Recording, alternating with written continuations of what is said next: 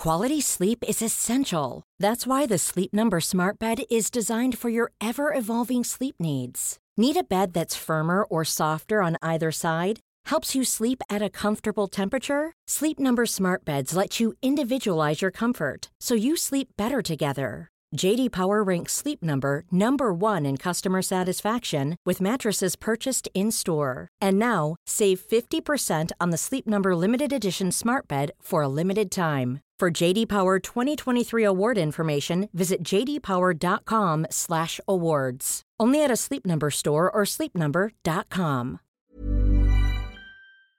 Allô Internet. L'histoire que je vais vous raconter aujourd'hui, c'est une grosse affaire. Très grosse affaire, assez connue. Ça a été quelque chose d'important aux États-Unis. C'est complexe, on en a beaucoup parlé. Il y a même Netflix, ben, en fait, le, le show Netflix euh, de Confession Tapes euh, consacré l'épisode 1 et 2 de leur euh, saison 1. Fait que le show a commencé carrément avec ça. C'est super intéressant. Je vous recommande beaucoup de le regarder après avoir vu ma vidéo. Parce que énormément de détails, je ne peux pas entrer en profondeur. Là, je, je vais quand même en surface. C'est complexe. Euh, ça parle du système de justice américain, canadien. Euh, moi, tout ce qui est judiciaire, je connais pas ça à 100%. Moi, je vais vous parler vraiment de qu'est-ce qui s'est passé dans le crime. C'est pas mal ça que je vais faire, tout ce qui se passe après au niveau légal. Là, il en parle beaucoup dans la série, c'est pourquoi je vous recommande. Mais bon, je suis vraiment contente d'embarquer dans l'affaire aujourd'hui. Sans plus attendre, lançons-nous dans cette vidéo.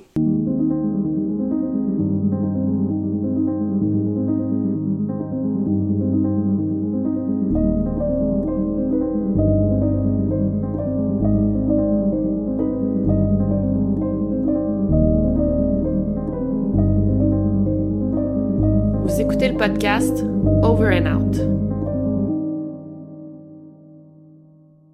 Donc l'affaire prend place dans la nuit du 13 juillet 1994. C'est un mercredi soir dans la ville de Bellevue, dans l'État de Washington, aux États-Unis. On a Atif et Sébastien qui rentrent à la maison vers 2 heures du matin et retrouvent la famille de Atif assassinée. Un appel au 911 est fait et c'est là que l'enfer va commencer pour les deux jeunes hommes.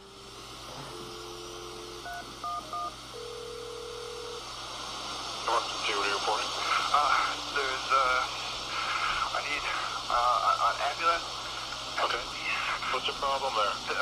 There's been some kind of break-in. I, uh, okay, well, just calm down. What's the problem? The, the, the, the two, uh, uh, my friends, his mom and dad, uh, are, they're, they, I, uh, we think they're dead. Just calm down. I, I, I don't think it's safe here. I want, we're, we'll be outside. Okay, go ahead and go outside. Please, fast, okay? they're on the way. Okay. They're on the way. Uh, we'll be outside. Okay, go ahead. Donc avant tout, on va commencer par apprendre à connaître nos deux personnages. Donc commençons par Sébastien Burns, qui a 19 ans au moment des faits. Euh, il vient de Vancouver au Canada. Il habite encore à Vancouver. C'est vraiment un bon petit gars. Il a joué du violoncelle presque toute sa vie. Fait du vélo de montagne. Il lit beaucoup pour le plaisir. Et il est meilleur ami avec Atif Raffé, euh, qui lui a 18 ans. Il vient aussi de Vancouver. En fait, il a grandi une partie de sa vie à Vancouver. Il a habité aussi euh, au Pakistan parce que ses deux parents euh, sont pakistanais. Ses deux parents qui sont Tariq et Sultana. Et là, ils viennent tout juste de déménager dans l'état de Washington, à Bellevue. Ça fait vraiment pas longtemps parce que les boîtes sont encore dans la maison, là, c'est super récent. Atif étudie à l'université de Cornell. Euh, c'est une Ivy League school, donc c'est au même niveau un peu que Harvard et Princeton, puis on a des très bonnes universités. Euh, ceux qui écoutent euh, The Office doivent savoir c'est quoi Cornell parce que Andy en parle toujours. Fait qu'il étudie à Cornell, euh, il joue au tennis, au basketball, au volleyball. On peut le voir, là, c'est vraiment deux bons petits gars sans malice, sans passé criminel. Donc, c'est pour ça que ce qui suit va nous surprendre. Ou pas. Sébastien et Atif étaient euh, meilleurs amis depuis euh, l'école secondaire. Seb était toujours à Vancouver et Atif étudiait à l'extérieur de Bellevue, donc à Cornell. Et euh, ils s'étaient comme rejoints à Bellevue. Euh, donc Atif en profitait pour voir sa famille qu'il n'avait pas vue depuis un petit bout et son meilleur ami qui est allé le rejoindre là. Ça faisait maintenant cinq jours qu'ils étaient à Bellevue. Euh, il avait passé pas mal les cinq jours à la maison et la, la seule soirée qui sont sortis, en fait, ces meurtres-là sont arrivés. Donc là, on va revenir à la soirée des meurtres. La police arrive sur les lieux et il trouve en premier la mère de Atif, Sultana Rafay, qui est euh, retrouvée au premier étage. Elle a été frappée à la tête. On soupçonne qu'elle a été frappée avec un bat de baseball. Elle est morte. Ensuite, à l'étage, on retrouve le docteur Rafay, le père Tariq, euh, qui lui a aussi été frappé à plusieurs reprises. Il est aussi mort. Mais là, la scène est beaucoup plus sanglante. Il y a du sang partout, il y a des bouts de cervelle. Je, vous épargne les détails, mais c'est horrible.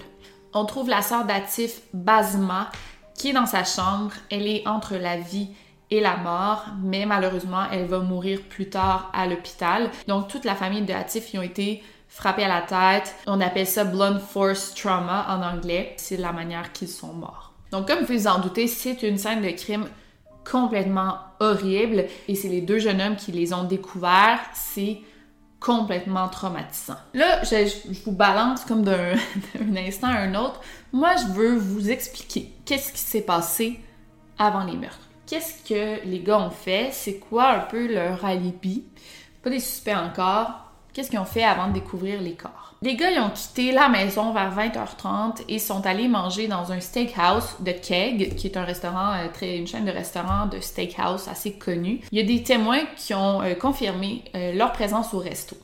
Après ça, ils sont allés au cinéma pour aller voir Le Roi Lion de Lion King à cet endroit aussi, il y a des témoins qui ont pu confirmer leur présence. Ensuite, ils ont conduit jusqu'à Seattle pour aller euh, dans un diner, un autre restaurant de type, c'est ça, diner. Leur présence a été confirmée par la serveuse parce qu'ils ont demandé à la serveuse c'est quoi les, les bars du coin, les nightclubs intéressants? Elle leur a donné des conseils. Ils sont sortis dans un bar. Leur présence a été confirmée dans le bar également et ils sont rentrés à la maison vers 2 heures du matin pour faire la découverte sanglante. Et c'est en rentrant que Sébastien a fait l'appel au 911. Au départ, les gars ont été interviewés par la police, donc euh, interrogés sans la présence d'un avocat. Mais à ce moment-là, ils n'étaient pas du tout des suspects. C'est juste les, ben, le fils de la famille qui a été assassiné, c'est les premiers à être sur la scène de crime, c'est normal qu'on leur pose des questions. Il n'y a pas vraiment de raison de prendre un avocat. Toutefois, l'attitude d'Atif était plutôt étrange pour un gars qui vient de découvrir sa famille assassinée. Il était très nonchalant, un peu comme s'il s'en foutait. Mais d'un autre côté, on peut dire qui était probablement sous le choc aussi. Un exemple, euh, bon, Atif il dit qu'il a vu ses parents et que comme entendu sa sœur dans sa chambre qui gémissait, là, qui était mourante.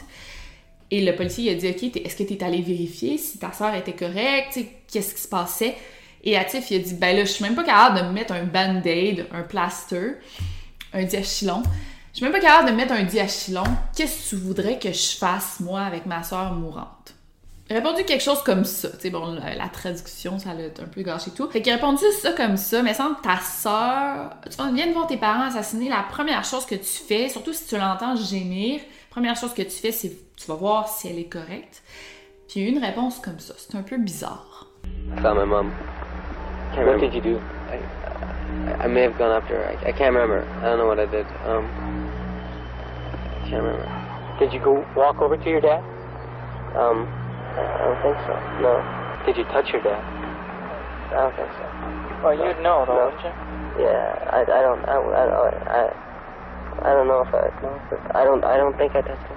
See, I don't understand this, Atif. Your, your sister is mourning. She's hurt. Yeah. And you don't want to help her. How hurt is she? I didn't know. Okay, you don't know how hurt she is. I don't know how hurt she is. All I know is that I can't, I, can- I, I can't do anything. You know what? I, th- I think you know who it is. It's ridiculous.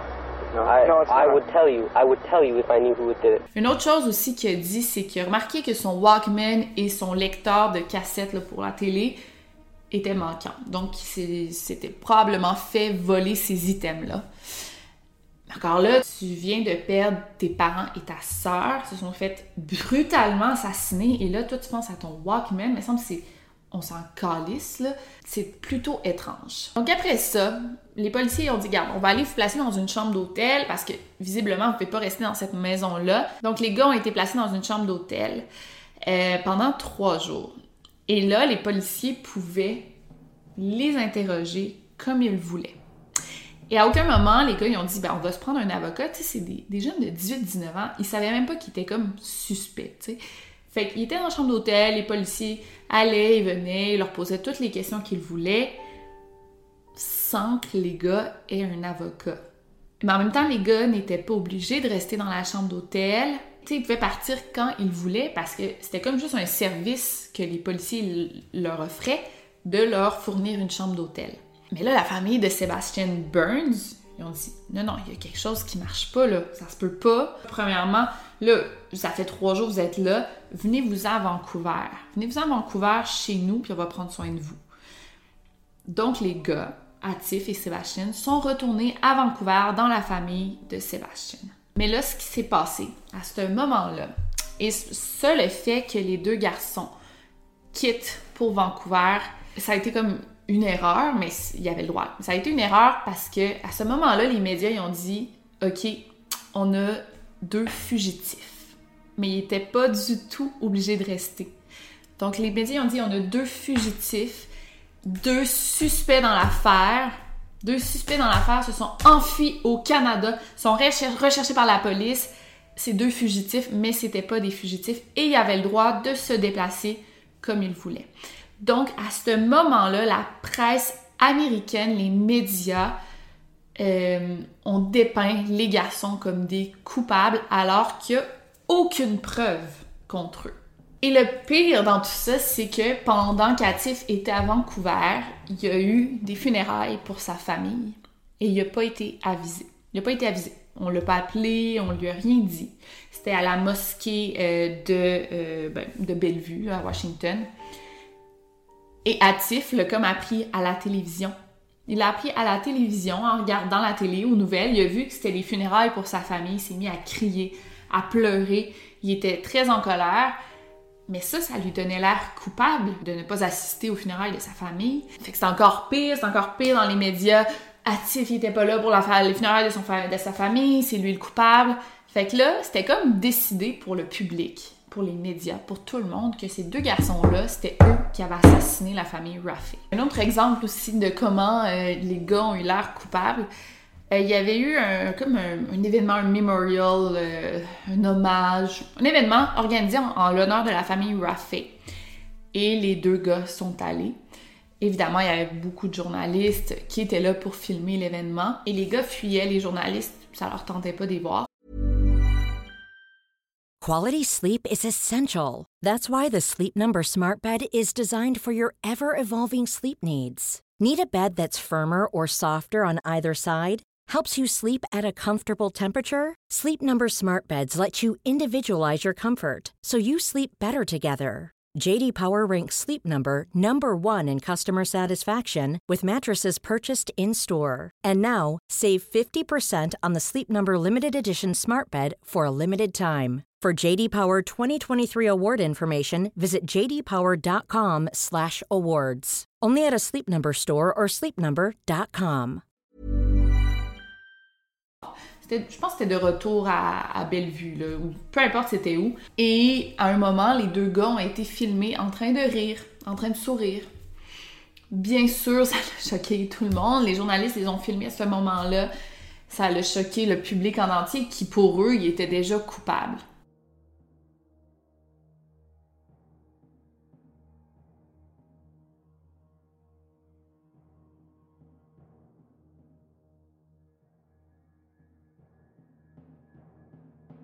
Je comprends, ils sont en deuil, mais dans des moments de deuil, tu peux rire. Il y en a des moments que tu souris. Et selon les experts, c'est une réaction très normale pour des jeunes qui viennent de vivre un choc comme celui-ci, de rire et d'être un peu un goofball, de faire des, conneries. Euh, c'est très normal. En fait, si c'était réellement les tueurs, vous pensez pas qu'ils joueraient la comédie plus que ça. Ils se forceraient pour pleurer à la tombe de la famille. Ils feraient pas ce qu'ils faisaient. Moi, je crois. Il y avait comme un comportement plus naturel, je pense. Donc, c'est fou parce que les médias voulaient vraiment les dépeindre comme des criminels, comme des coupables. C'était ça leur mission depuis le départ. Et dès le départ aussi, la police de Bellevue travaillait de pair avec la GRC, donc la police euh, du Canada, euh, pour arrêter ces deux gars-là qui étaient les suspects numéro un. Mais je vous rappelle qu'on n'a aucune preuve contre ces gars-là. Mais ce qu'on voulait obtenir justement, c'était des preuves contre eux pour pouvoir les arrêter. Donc, ce qu'ils ont utilisé, c'est la technique Mr. Big, qui est une technique euh, que les policiers au Canada peuvent utiliser, mais c'est illégal aux États-Unis d'utiliser la technique Mr. Big. Euh, c'est des policiers qui vont se déguiser, donc des policiers undercover, qui vont créer un lien de confiance, une relation avec les suspects pour que les suspects dévoilent des choses. Et on espère obtenir une confession avec cette technique. Ça peut marcher parfois, donc la, confession va être utilisée comme élément de preuve, euh, mais ça peut amener aussi à des fausses confessions comme le cas ici. Donc c'est en janvier 1995 que des policiers de la GRC ont commencé la technique et se sont déguisés comme undercover en criminels pour proposer à Sébastien de faire des activités criminelles en échange d'argent. Puis une relation qui s'est vite développée entre Sébastien et ces criminels en question. Un genre de lien, pas vraiment, je dirais pas de confiance. Mais Sébastien avait peur d'eux. En gros, là, c'était comme les patrons, les criminels et Sébastien. Fait qu'il faisait un peu tout ce qu'il lui disait de faire. Éventuellement, il y a Atif qui s'est joint aux activités illégales, ainsi qu'un autre de leurs amis qui s'appelle Jimmy euh, Miyoshi. Mais c'est fou parce que durant toute l'opération, Sébastien a nié à plusieurs reprises son implication dans les meurtres. À chaque fois qu'on lui parlait, parce que bon, les policiers undercover, les criminels disaient on a vu dans les journaux euh, qu'il était un suspect, Sébastien il a nié tout le long. Il a, il a nié tout le temps. Il n'a jamais avoué. Mais là, vous allez voir que la manière qu'ils ont utilisée est complètement dégueulasse. Donc là, il faut savoir qu'on fait affaire à deux gars de 18-19 ans qui sont jeunes, sans expérience, immatures, et qui font face à des criminels adultes, effrayants, intimidants. Right?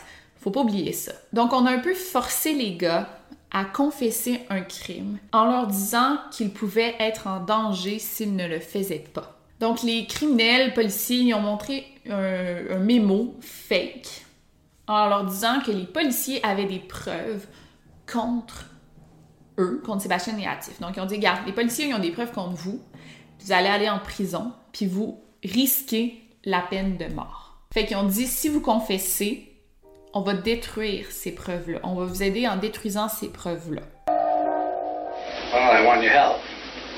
you need my help. So, tell me what went on down there, and I'm going to tell you how I'm going to take care of your problem.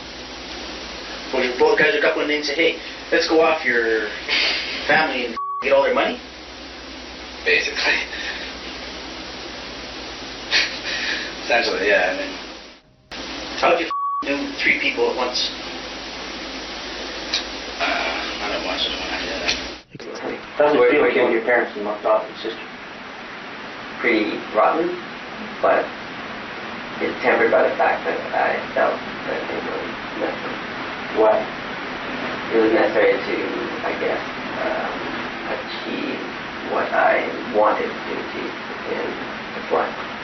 Donc là, on parlait aux gars de prison, de peine de mort, bien sûr, qui avaient peur, puis on leur disait, ben là, si vous confessez, on va détruire tout ça, vous allez être libre.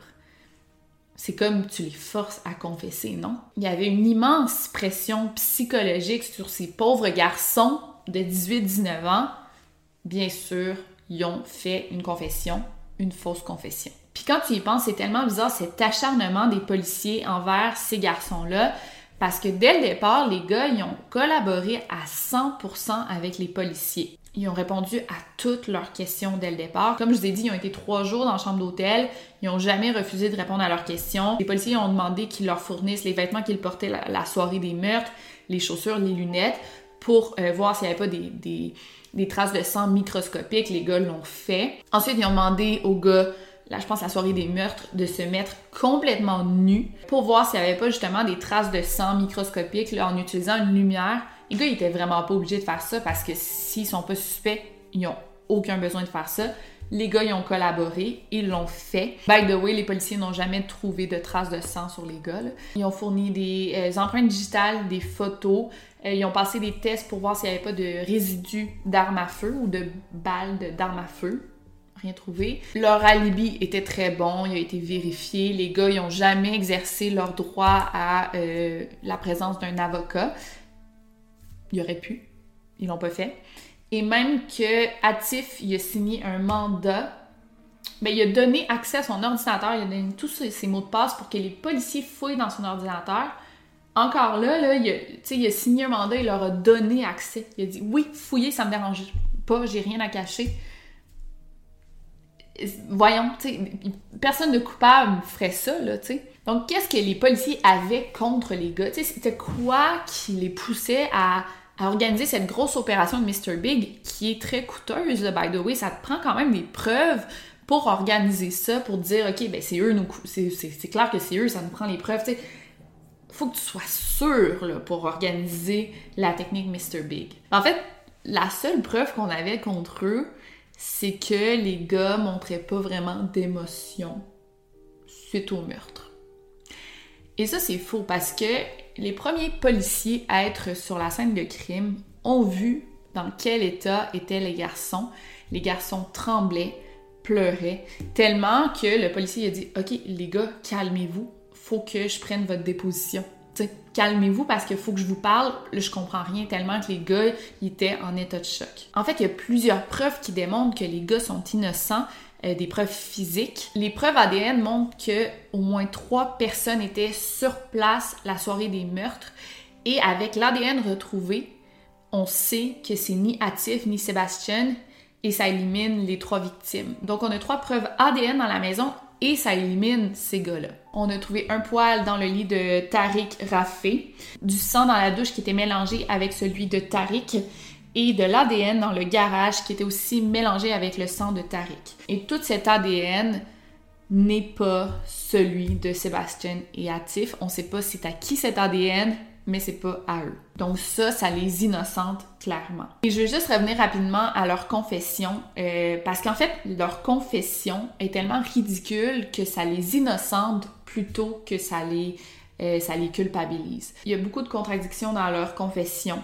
euh, beaucoup d'erreurs dans les faits qu'ils ont dit. Les faits sont pas bons, euh, sont pas justes, sont pas corrects. Et c'est irréaliste. Et tout ce qu'ils disaient, c'était des informations qui étaient déjà dans les médias. Ils ont, au- ils ont pas amené aucune information nouvelle que seuls les policiers ou les tueurs connaîtraient. Mais malgré tout ça, apparemment ça n'a pas d'importance parce que en juillet 1995, les gars ont été arrêtés et incarcérés à Vancouver en attendant leur procès et ont été en prison pendant six ans en attendant leur procès. C'est fou, là. Leur procès a eu lieu au Canada. Puis là, c'est là que ça devient super technique. Mais leur procès a eu lieu au Canada. Ça s'appelait euh, United States versus euh, Burns.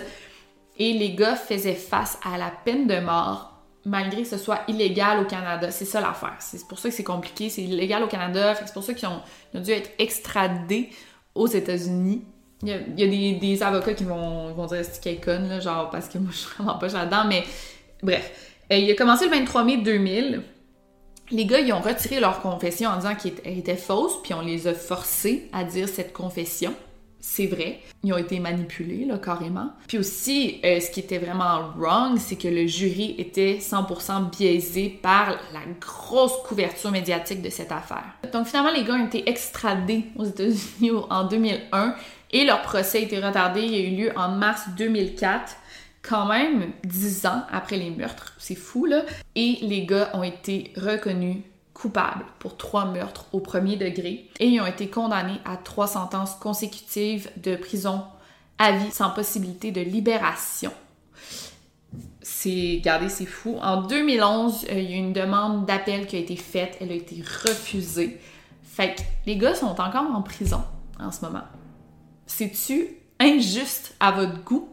Euh, J'espère que Kim Kardashian va travailler sur le dossier, mais il y a un, des Innocence Project en ce moment qui s'occupe des libérer, d'essayer de les libérer. Je vais, je vais essayer de trouver la pétition. C'est sûr qu'il y en a une, là. Je vais, je vais essayer de la trouver pour la mettre dans la barre d'infos. On va aller signer ça. Je sais pas ça va. Écoutez, c'est quand même un cas connu. Mais bon, un petit euh, 200 000 euh, signatures de plus, ça peut pas nuire. Euh, ben, si vous êtes d'accord, peut-être que vous pensez qu'ils sont coupables, allez voir le documentaire Netflix. C'est sûr qu'il y a beaucoup plus de détails. Aussi, ça dit c'est qui les autres coupables, qui qui aurait pu le faire. Moi, je voulais juste vous montrer à quel point ceux-là étaient innocents. Je suis en train de lire le livre de Menendez Brothers, euh, de Menendez Murders, en fait, qui ressemble quand- drôlement à ça, mais les Menendez Brothers, moi, je pense qu'ils l'ont fait, là. En tout cas, ça, ici, c'est... C'est différent. Bref, euh, plus de détails dans le documentaire euh, de Netflix, de Confession Tapes. Sinon, j'espère que vous avez aimé cette vidéo. On se revoit la semaine prochaine pour une nouvelle vidéo. C'était Victoria Charlton. N'oubliez surtout pas de euh, barrer vos portes et prenez-vous un avocat. Connaissez... En fait, mettez-vous de chum avec des avocats dans votre entourage. Moi, ma meilleure amie est avocate. Ça peut toujours aider. Fait que mettez-vous de chum avec un ou deux avocats. Ça peut aider. Over and out.